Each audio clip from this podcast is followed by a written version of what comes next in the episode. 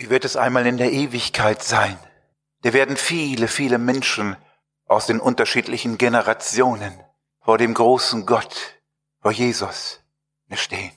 Ich denke auch viele hier aus der Gemeinde, sie werden dabei sein. Aber was mein Herz traurig macht, es gibt ja einige, sie werden nicht in der Herrlichkeit sein. Wir werden sie vermissen. Sie werden dort sein, an einem Ort, wo es schrecklich ist, an dem Ort der Qual, in der Hölle. Aber das Großartige ist, ne Gott, er schenkt Gnade. Gott hat dich lieb in Jesus, das will ich dir heute Morgen zurufen. Und ich wünsche mir, dass du dabei bist. Wenn ich nach rechts schaue von mir und hier nach hinten, da haben wir diese beiden großen gelben Pfeile. Eine Pfeile, die den Weg weisen zum Himmel in die Seelsorge. Und ich möchte gleich zum Beginn der Predigt sagen, ich will gar nicht groß auf den Büchertisch hinweisen, auf die Traktate und Schriften. Da kann man nachher hingehen. Folge doch heute Abend diesen Pfeilen nach, komm in die Seelsorge, bekenne deine Sünde, wirf deine Last ab, komme zu Jesus. Ich wünsche dir so sehr, dass es für dich nicht zu spät ist. Beuge heute die Knie vor dem Heiland der Welt, vor dem Retter. Bist du bereit, ihm zu begegnen? Ich möchte uns einige Verse lesen aus dem Lukas-Evangelium.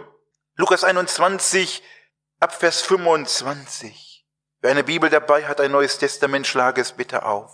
Und da hören wir, und es werden Zeichen geschehen an Sonne und Mond und Sternen, und auf Erden wird den Völkern bange sein, und sie werden verzagen vor dem Brausen und Wogen des Meeres, und die Menschen werden vergehen vor Furcht und in der Erwartung der Dinge, die kommen sollen über die ganze Erde, denn die Kräfte des Himmels werden ins Wanken kommen, und alsdann werden sie sehen des Menschen Sohn kommen in einer Wolke mit großer Kraft und Herrlichkeit. Wenn aber dieses anfängt zu geschehen, dann seht auf und erhebt eure Häupter, weil sich eure Erlösung naht. Und er sagte ihnen ein Gleichnis, seht den Feigenbaum und alle Bäume an, wenn sie jetzt ausschlagen, und ihr seht es, so wisst ihr selber, dass jetzt der Sommer nahe ist. So auch ihr, wenn ihr seht, dass dies alles geschieht, so wisst, dass das Reich Gottes nahe ist. Wahrlich, wahrlich, ich sage euch, dieses Geschlecht wird nicht vergehen, bis alles geschieht. Himmel und Erde werden vergehen, aber meine Worte vergehen nicht. Hütet euch aber, dass eure Herzen nicht beschwert werden mit Fressen und Saufen, mit täglichen Sorgen und dieser Tag nicht plötzlich über euch komme wie ein Fallstrick, denn er wird über alle kommen, die auf der ganzen Erde wohnen. So seid alle Zeit wach und betet, dass ihr stark werdet, zu entfliehen diesem allen, was geschehen soll, zu stehen vor dem Menschen Sohn. Ich denke, Menschen bereiten sich auf viele, viele Dinge vor. Auch wir haben uns für diesen Gottesdienst vorbereitet. Es ist ja keiner im Schlafanzug heute Morgen hergekommen. Ihr seid vernünftig und schön gekleidet.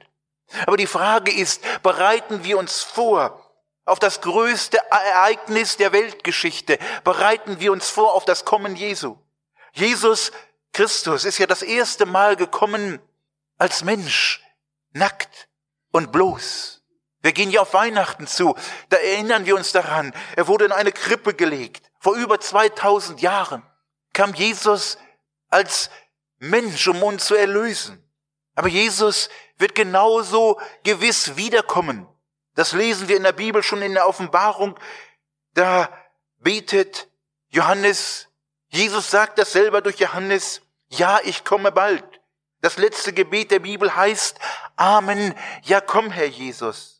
Meine Frage ist, bist du vorbereitet auf das Kommen des Königs aller Könige? Keiner ist ungewaschen, hoffe ich hier. Man hat gegessen, die Zähne geputzt, die Haare gestriegelt, die Schuhe geputzt.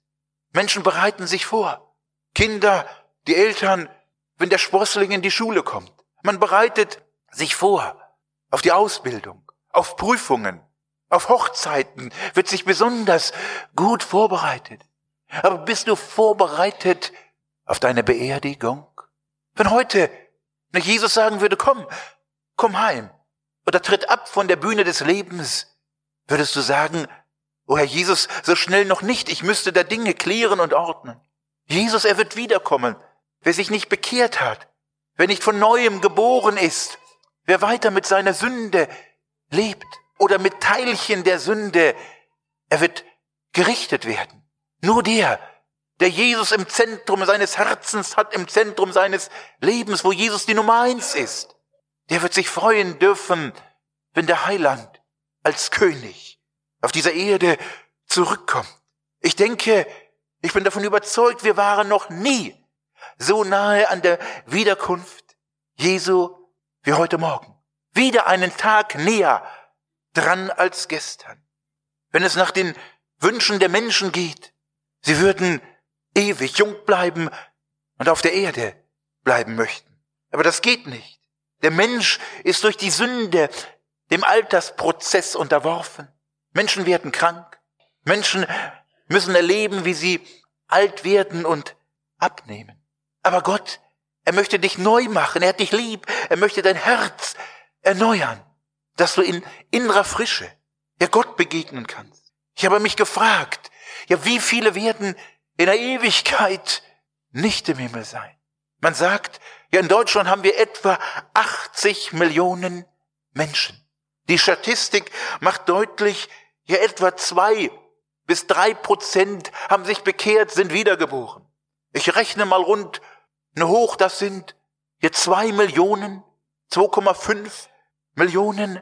Aber was ist mit den ja fast 78 Millionen, die in Deutschland leben? Sie werden in die ewige Verlorenheit gehen. Ist dir das klar?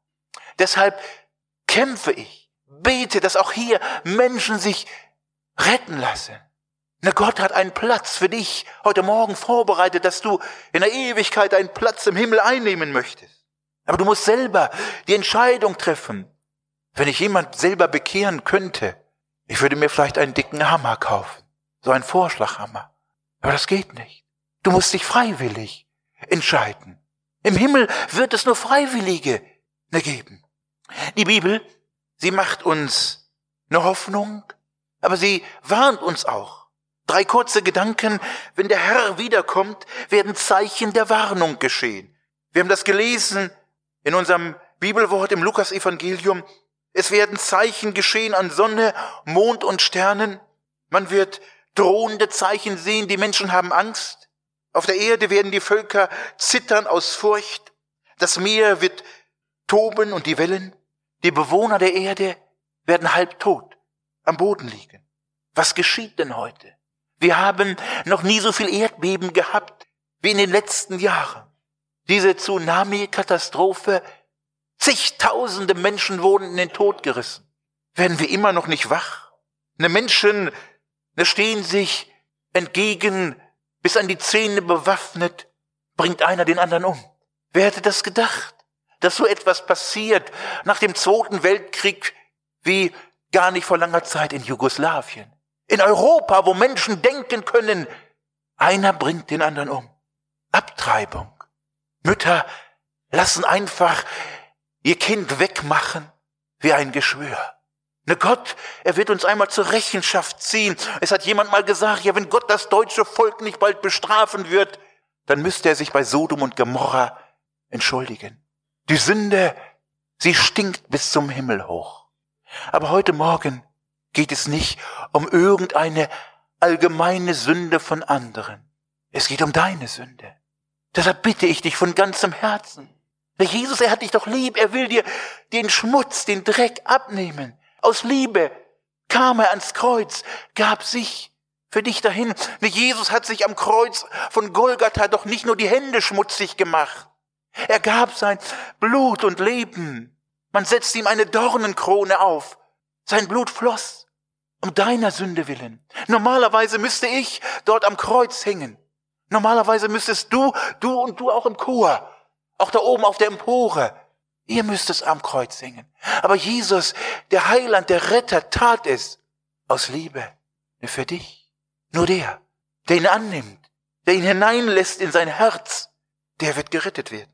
Ne Menschen, Sie klammern Gott aus. Nur Gott ist eine Randerscheinung bei vielen geworden. Ich bitte dich, lass Jesus ein. Er zwingt sich nicht auf, aber er steht bittend vor deiner Tür des Herzens. Und wenn Jesus wiederkommt, werden nicht nur Zeichen der Warnung geschehen, sondern auch Zeichen der Hoffnung.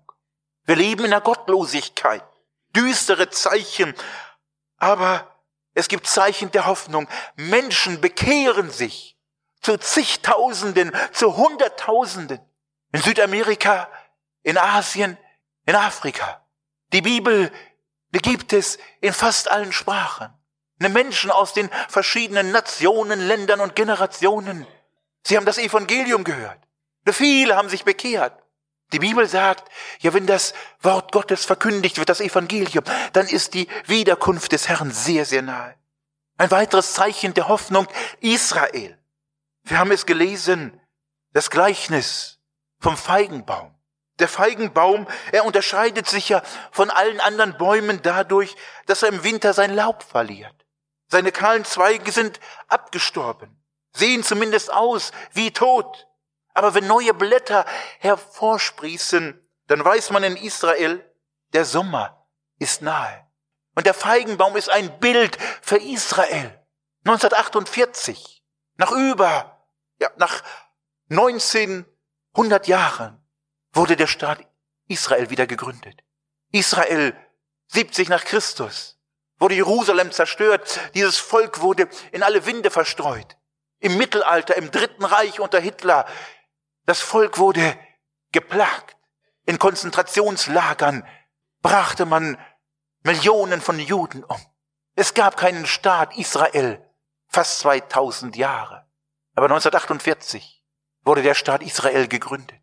Und Juden, sie bekehren sich. Es gibt messianische Gemeinden. Ein Zeichen, der Jesus wird wiederkommen. In Macht und in Herrlichkeit. Und die Frage ist, hast du diesen Jesus? Es gibt Hoffnung. Der Herr kommt. Ich freue mich darauf. Aber wir müssen uns vorbereiten. Wir müssen uns vorbereiten auf das Kommen des Königs. Zeichen der Warnung. Zeichen der Hoffnung.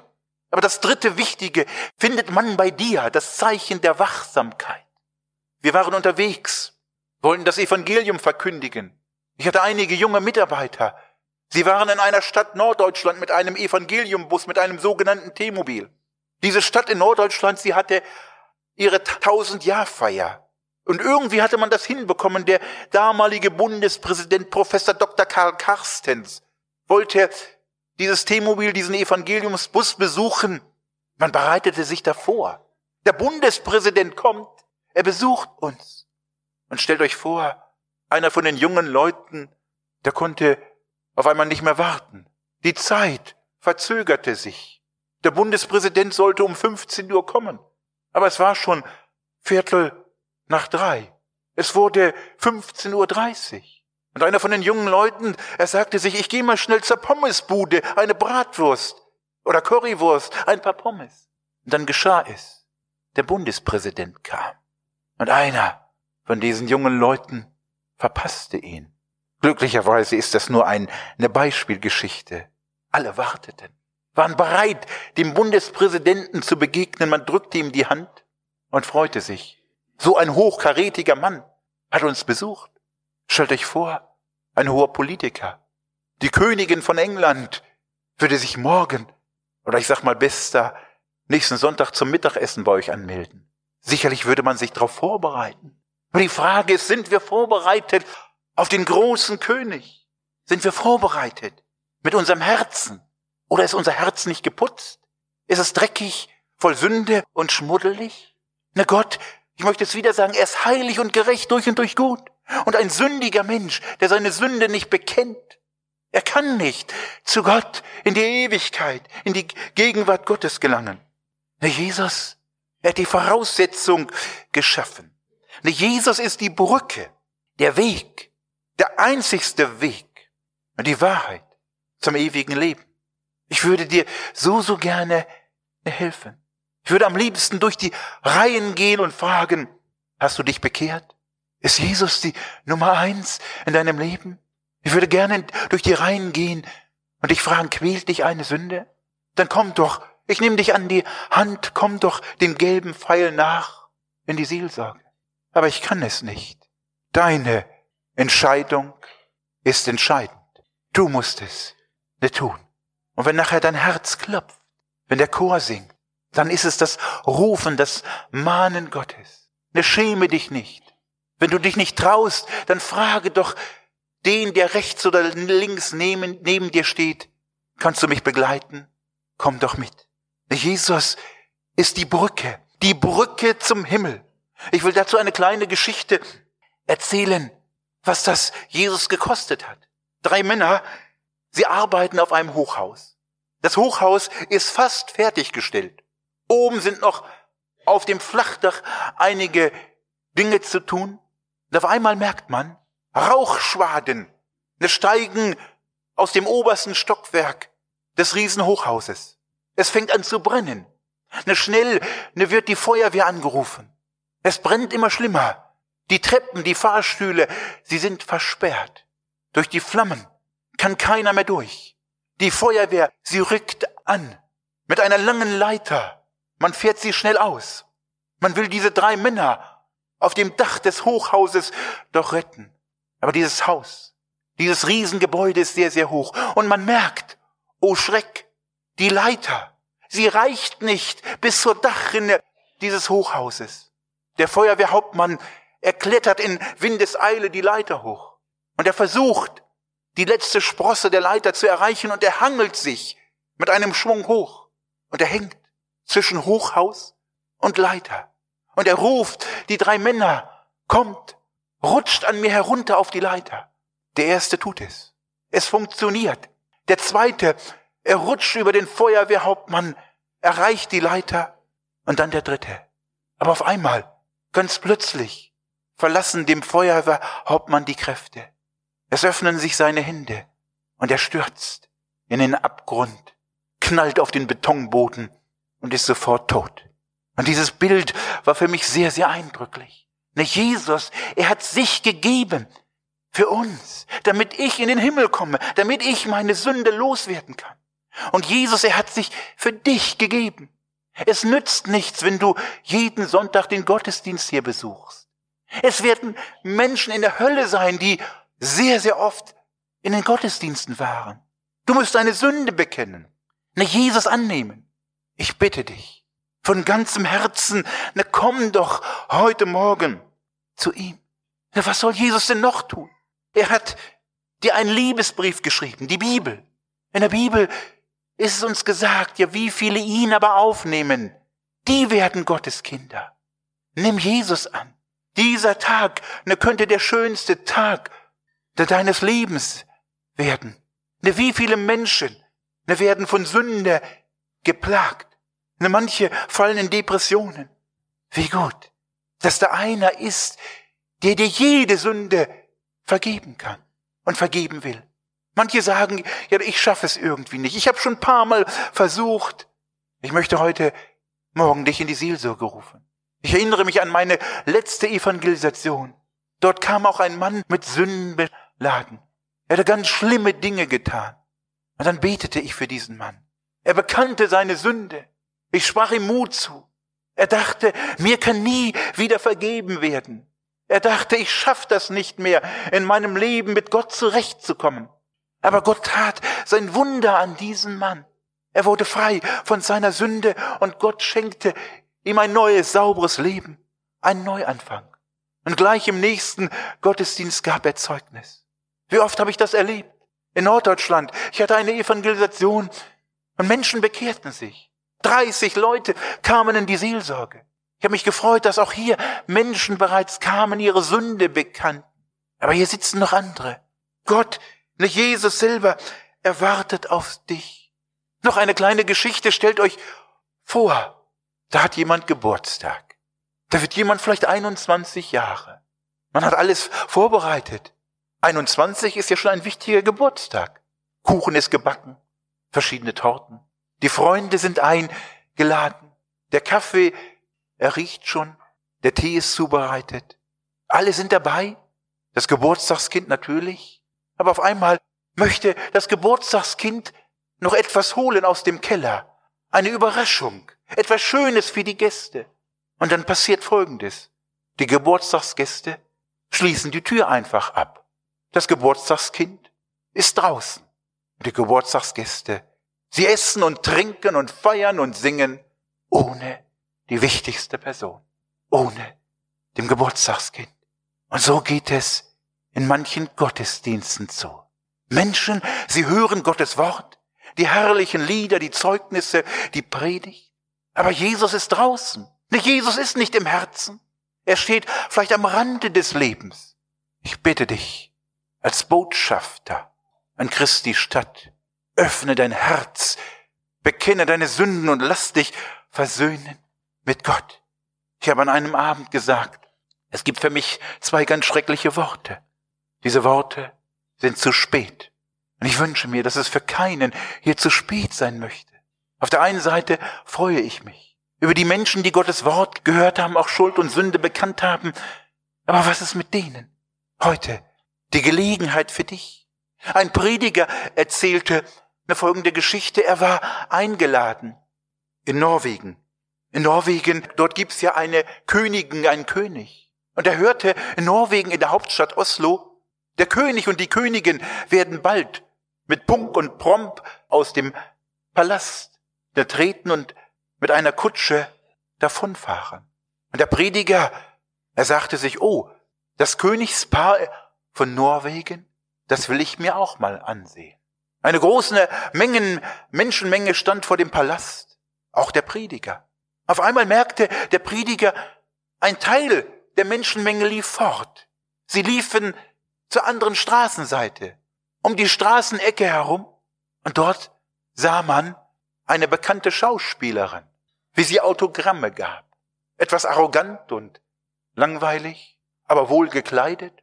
Der Prediger schaute sich das an. Eine Menschenmenge, sie gingen einfach weg vom Königspalast. Auf einmal fiel dem Prediger ein, ich wollte doch den König, die Königin sehen. Aber oh Schreck, als der Prediger zurücklief zum Königsschloss, war der König und die Königin bereits in der Kutsche weggefahren. Er hatte den König und die Königin verpasst.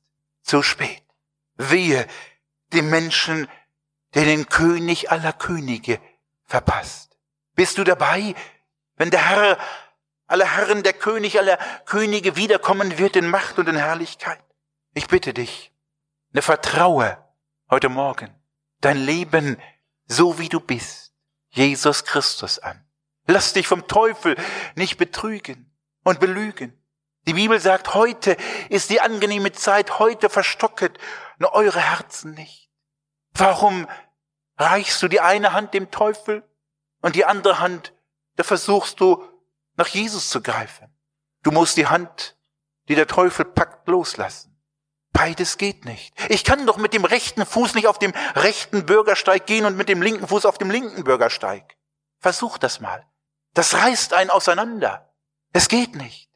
Jesus Christus, er will dich ganz. Ne, vertraue dich ihm an. Du wirst merken, er hat dich lieb, er vergibt dir.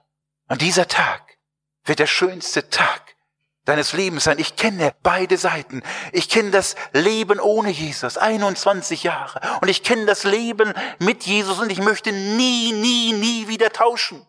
Ich will nicht dem Teufel der Sünde gehören. Ich möchte meinem liebenden Heiland und Retter Jesus Christus gehören. Mit Haut und Haaren. Das Leben auf der Erde klappt besser. Gott hilft mir in meinen Nöten, in meinen Problemen. Und ich werde im Himmel ankommen. Und das wünsche ich dir. Bist du dabei? Ich bitte dich. Wenn wir gleich den Chor hören, er wird singen, so wie ich bin. Komm doch, komm doch, ne sei dabei. Ich möchte das noch einmal erklären anhand einer Folie. Wie sieht es mit deinem Leben aus? Dieser runde Kreis ist ein Bild für zwei verschiedene Menschen. Dieser eine Mensch hat eine Entscheidung für Jesus Christus getroffen. Er hat sich bekehrt. Aber dieser Mensch, das Ego, der Egoismus, das Ich ist auf dem Thron des Lebens. Und Jesus Christus ist außerhalb des Lebens. Die Frage ist, wie sieht dein Leben aus? Ist Jesus Christus in der Mitte des Lebens? Hat Jesus das Sagen in deinem Leben? Ist er auf dem Thron deines Lebens?